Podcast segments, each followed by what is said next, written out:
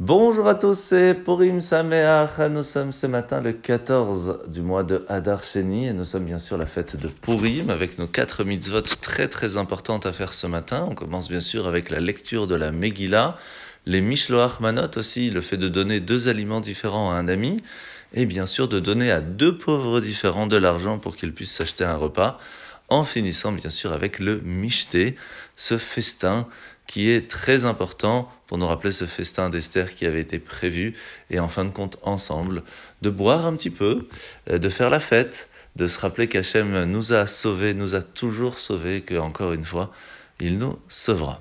Alors n'oubliez pas aussi que si hier vous n'avez pas eu la possibilité de faire le Khatsi Shekel, donc euh, le demi-shekel de donner 3 pièces de 50 centimes à la Tzedaka, vous pouvez toujours le faire encore toute cette journée.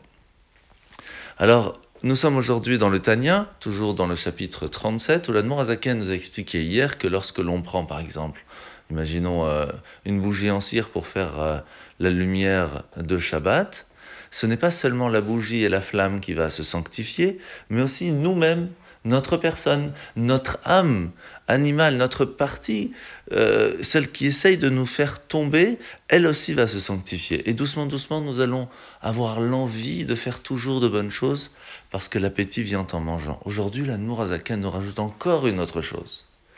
Vous savez bien que pour pouvoir bouger, pour pouvoir avancer, pour pouvoir agir, il nous faut des forces. Ces forces, on les prend où? Lorsqu'on mange.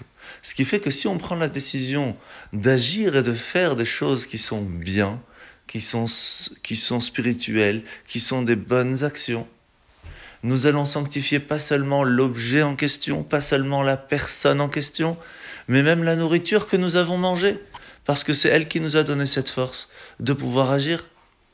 Ce que nous apprenons là, c'est que nous avons la chance de sanctifier, de transformer le monde, rien qu'en faisant une petite bonne action alors pourquoi ne pas le faire? N'oubliez pas aujourd'hui que dans la lecture de la Megillah, vous allez entendre quelques petites différences. Par exemple, on dit la harog ou la bed, ve la harog ou la bed. On rajoute un vav. Il y a aussi veid, veish lohamad bifnehem, avec un bet. Puis on répète encore une fois veish lohamad lifnehem. Vous pourrez remarquer aussi que lorsque le Chazan, le lecteur de la Megillah, va dire le mot igeret, deux fois, Igeret Azor, eh bien nous allons secouer un petit peu cette Megillah que nous sommes en train de lire. Et plein d'autres coutumes intéressantes. Donc, regardez un petit peu, concentrez-vous et vous verrez c'est très intéressant. Alors aujourd'hui, nous sommes dans la mitzvah positive numéro 236. C'est la mitzvah, en fin de compte, qu'on on doit faire très attention à ne pas faire du mal à quelqu'un. Mais si en fin de compte on l'a fait, eh bien on se doit de payer les dommages et intérêts. Ça peut être euh, de façon physique le problème, ça peut être d'avoir lui faire fait mal, le fait de lui payer le docteur, ou même si en fin de compte il manque euh, des jours de travail à cause de ça, on se doit de lui payer, mais ça peut être aussi la honte. Et c'est très important de faire attention à tout cela. Alors la paracha de la semaine, nous sommes paracha Tzav. Aujourd'hui, rappelez-vous que nous parlons toujours des sacrifices que Moshe et Aaron vont nous enseigner, juste à ce moment-là, après que Hachem nous les a transmis. Et là, nous voyons que aujourd'hui, nous ne pouvons plus faire le sacrifice. Comment faire alors? La Torah nous rappelle que le fait même d'étudier les lois des sacrifices, c'est un petit peu comme si on les avait amenés.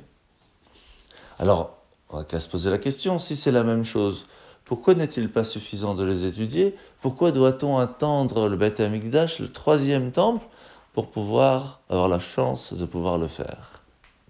La raison qu'elle est que entre le virtuel et le concret, ça n'a pas le même impact.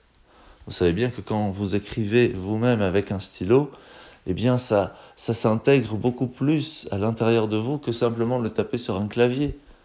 Même ne serait-ce que écouter un chiour, un cours de Torah n'est pas la même chose que de le préparer et de le suivre sur texte parce que le fait de faire les mitzvot de façon concrète va nous impacter beaucoup plus à nous, à notre euh, esprit, à notre cœur, à notre corps.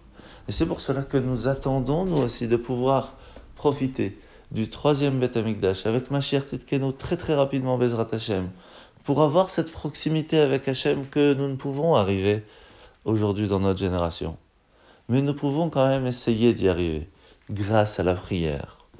La prière, la tfila, remplace les corbanotes, les sacrifices. Prenons un moment ce matin pour venir à la synagogue, parce que nous allons lire une des parachas les plus importantes, une des choses que Hachem lui-même nous demande de venir écouter, la paracha de Zachor. Enlever tous ces doutes, avancer, et Bezrat Hachem, on verra le Mashiach très rapidement. Pour Sameach, et à demain.